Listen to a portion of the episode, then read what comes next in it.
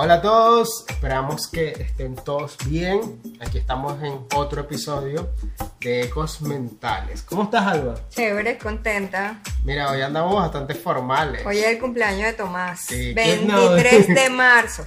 No, no, bueno, no sabemos cuándo irá a salir este episodio, Bueno, ¿verdad? pero para que sepan la fecha exacta. Bueno, cuando lo veamos sabremos cuánto tiempo habrá pasado.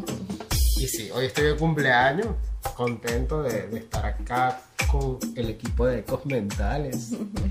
De verdad, ha sido agradable. Bueno, Alba, fíjate, para arrancar, hoy te traigo un eco mental interesante. Hoy digamos que hoy le toca a los adolescentes, hoy le to- nos toca hablar un poco a, a los adolescentes y a los papás de los adolescentes. Este eco es el siguiente. Bueno, surge de qué? Bueno, de que muchas veces cuando tú les preguntas a los adolescentes de por qué toman alcohol, ¿verdad? Alcohol etílico, este, cuál es su razón, la mayoría de ellos, digamos que el sustento es el siguiente, y aquí es donde viene la frase o el eco, ¿verdad? Es que todos lo hacen y si no lo hago es aburrido. No la Es paso que bien. todos lo hacen y si no lo hago es aburrido. Así mismo es. Ese es el eco mental de hoy. Ecos mentales. Lo que nadie habla, Las historias que se repiten. lo que resuena en tu mente, Lo que nos hace ruido. lo que no nos atrevemos a hablar. Voces que se escuchan, que resuenan. Acompáñanos en esta tertulia psicológica. Entre Tomás Montes, y Álvaro. y Álvaro. Sí, Alba. Justamente así. Si no lo hago, es aburrido. No la paso bien. Entonces, según esta frase que tú me estás dando, Tomás, yo puedo entender que eh, los adolescentes beben por un tema de relaciones sociales, algo así. Sí, fíjate que digamos que el consumo abusivo de, del alcohol, sobre todo en los adolescentes, es el reflejo de una manera de adaptarse a la sociedad. Cuando ellos lo hacen, lo están haciendo con la idea de encajar, de incluso poder sentirse cómodos en ambientes donde no se sienten bien, donde no se sienten a gusto. Bueno, eso tiene sentido, Tomás, porque el alcohol etílico sabemos que es una sustancia que psicoactivamente está caracterizada, o sea, de alguna forma eh, produce eh, ciertas características como eh, baja la ansiedad, desinhibe y mm, este, llega incluso a, a que ocurran ligeras euforias en la persona. Sí. Entonces, Esto claro, al yo sentirme sin ansiedad y desinhibido, de repente se me hace más fácil socializar, en el caso de los adolescentes. Sí, es y es un efecto que, que va directamente al sistema nervioso central. Claro, Entonces, claro. de ahí es donde surgen ciertas, digamos, eh, conductas que van a hacer que se repitan nuevamente la misma acción de querer tomar alcohol frecuentemente. Ok. Y porque, bueno, como tú misma decías, hay una desinhibición. Yo he visto que en, en el caso de los adultos, por ejemplo, una predisposición, algo, un factor que predispone al consumo de alcohol es la inestabilidad emocional. En el caso entonces de los adolescentes es más un tema de relaciones, de qué, qué, qué- qué es lo que consiguen. Fíjate que eh, surgen dos, digamos, dos cosas completamente diferentes en el, o digamos, surgen acciones diferentes en el adulto y en el adolescente. Como tú bien lo dices, eh, el, el adulto quizás es por un tema más emocional, las situaciones este, que lo están desencadenando en el momento. Pero en cambio para el adolescente lo hace por razones, digamos, más de querer divertirse, desinhibirse, porque lo que decíamos al principio, como lo hacen los demás, yo también lo voy a hacer, y bueno, hasta para sentirme mayor, ¿me entiendes? Como sentir que, que ya voy creciendo, porque bueno, precisamente eso es una, un proceso en el que ellos están, de la adolescencia a la adultez. Entonces allí vemos cómo esa dimensión social cobra sentido desde lo que para nosotros son los significados socioculturales. Pues, y de alguna manera esa es la forma en la que nos relacionamos y, y somos chéveres y somos alegres, ¿no? Claro, es- tiene mucho que ver con el sistema de crianza, tiene que ver con la forma en la que aprendemos en el, en el mismo hogar, ¿cierto? Entonces, fíjate, hay, hay un montón de, de razones por las cuales ellos, digamos, siguen consumiendo alcohol. Porque, bueno, nosotros sabemos de que, bueno, toda esta información como que ellos la tienen a la mano. Y en el colegio hablan y en cualquier lugar donde vamos quizás saben como de los efectos negativos de, del alcohol. Pero ¿qué hace que ellos al final se mantengan haciendo esto?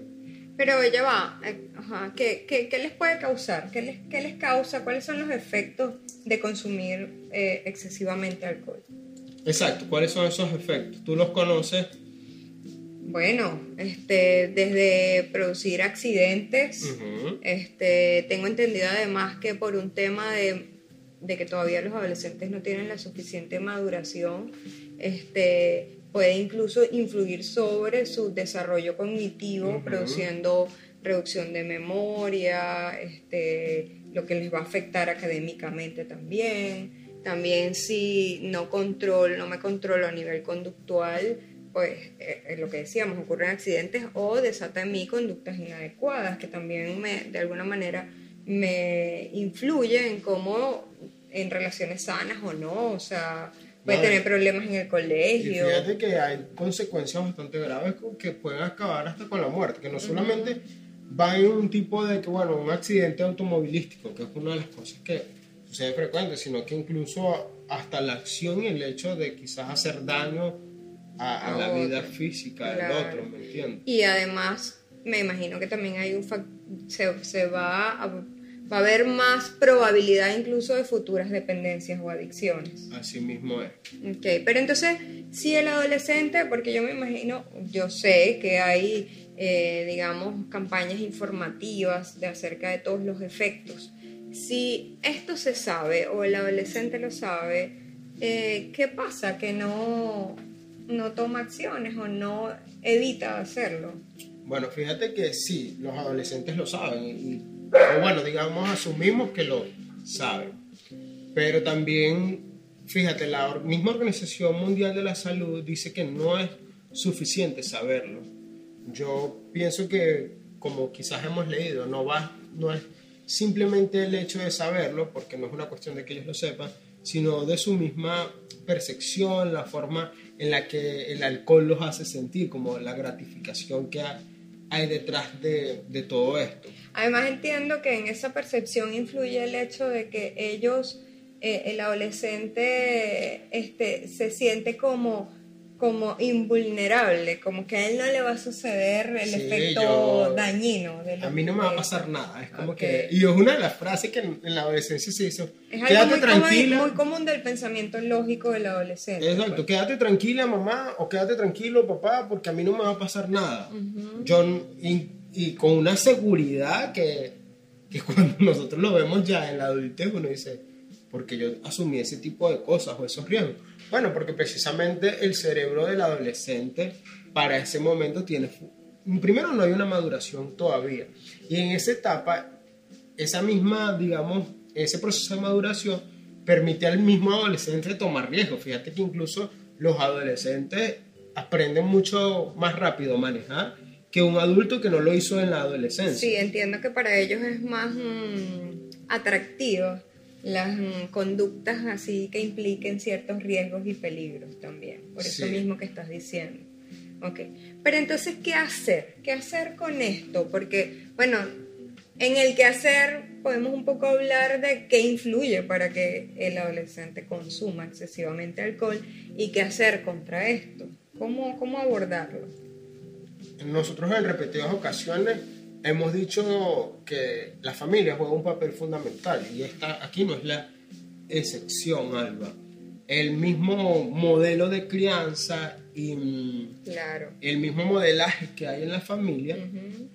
puede evitar consecuencias en un futuro. En ¿Quiere- el, en el modelaje te refieres a las familias que también consumen excesivamente esta sustancia. eh, sí, y, y que además es una forma de eso, de relacionarse socialmente, porque si no hay el alcohol, entonces ¿qué más hacemos? Algo así. Si yo veo que mis papás salen todos los fines de semana, beben, van al club, pues yo voy a asumir que, Que eso es lo más normal. que es normal, que no hay problema en beber ni nada por el estilo, porque bueno, es lo que yo veo, ¿me entiendes? ok. Entonces, por eso es muy importante, por ahí no está Esa es nuestra perrita. clara. Bueno, una perra, una perrota. ok, bueno, pero para retomar, to- hay que tener en cuenta de que nosotros hemos dicho algo muy importante, Alba, en el transcurso de los demás episodios, que ciertamente el hecho de tener hijos es una responsabilidad. Entonces, Claro. a veces hasta nuestros estilos de vida pueden, digamos, verse modificados por esto, porque bueno, es que ciertamente un, un niño va a ir recibiendo todo lo que nosotros le demos, y eso lo va a acompañar por, digamos, por su vida. Entonces, una forma de hacer, digamos, y evitar todas estas cosas es eh, haciendo, digamos, lo mejor posible desde lo que yo le muestro la- al niño. Claro, ahí es el modelaje, pero entonces también influye el estilo de crianza. Por ejemplo, se ha comprobado que un estilo de crianza donde existe una comunicación adecuada, comprensión, apoyo, un afecto hacia el hijo, eh, causa en el hijo, propicia en el hijo una autoestima sana, una, una autoestima fortalecida.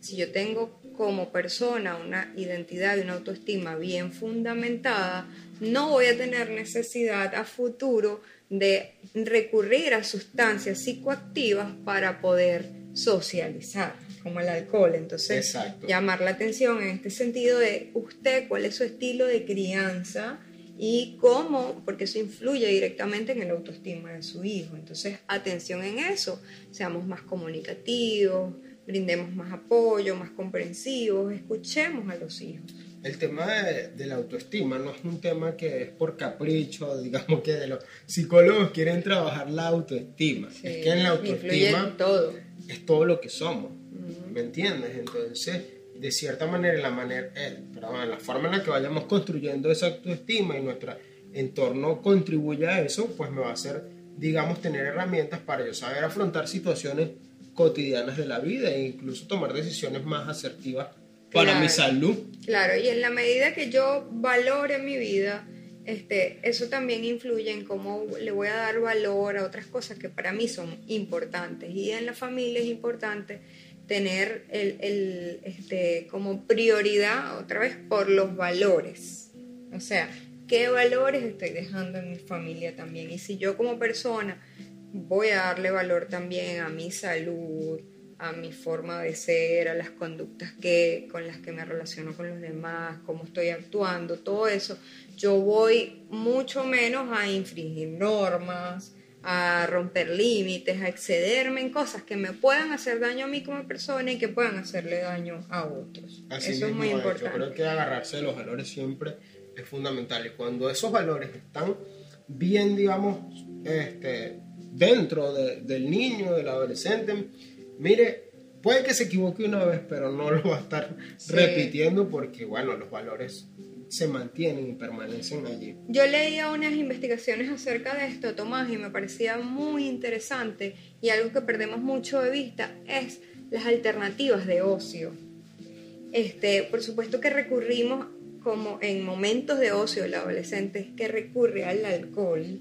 Este, Es la que- forma de ellos que- creer que se pueden divertir. Sí, entonces que hayan otras alternativas para ese tiempo de ocio.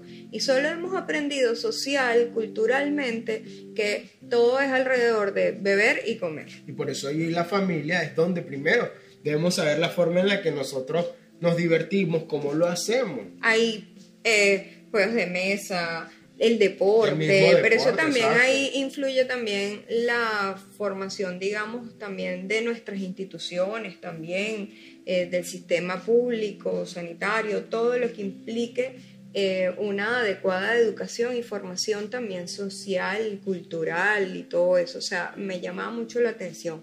Alternativas de ocio, empezar por revisar en la familia que, puede ser para nosotros una alternativa para divertirnos, para entretenernos, para pasarla bien, para relacionarnos, para disfrutar entre amigos, que no represente una conducta de riesgo como el consumo excesivo de alcohol. Y nos vamos con el ejemplo. Si en casa empezamos a realizar estas tareas, sobre todo por los niños, porque los niños van a ser los futuros adolescentes y después los adultos, ¿verdad?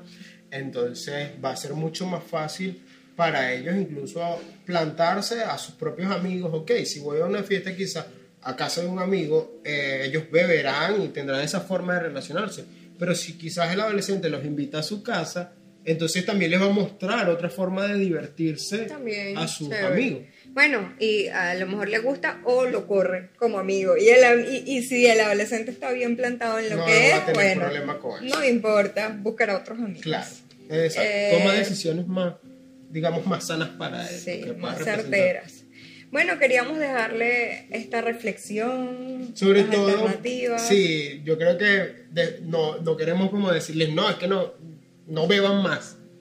Yo creo que es una cuestión de saber cómo nos estamos, qué, qué mensaje le estamos dando. Claro, pero que hay que tener presente y es muy importante que por lo menos en Venezuela no es legal consumir alcohol Sí, antes de los de los 18, 18 años. Entonces ahí también hay como una doble cara en todo esto del consumo de alcohol en adolescentes. No sé, en otros países Sí. cada cultura es distinta, pero atentos con lo que hablamos, los efectos psicológicos, los efectos eh, físicos incluso y cómo puede afectar a nivel general en el adolescente. Bueno, así nos despedimos, Alba.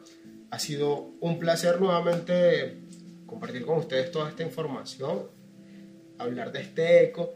Y bueno, queremos despedirnos diciéndoles que, bueno, denle me gusta donde ustedes vean este, Compártanlo con otros. este video exacto. Compártanlo, denle me gusta, suscríbanse al, Mándennos al sugerencias. canal y denos hasta sus ecos mentales también. Así es.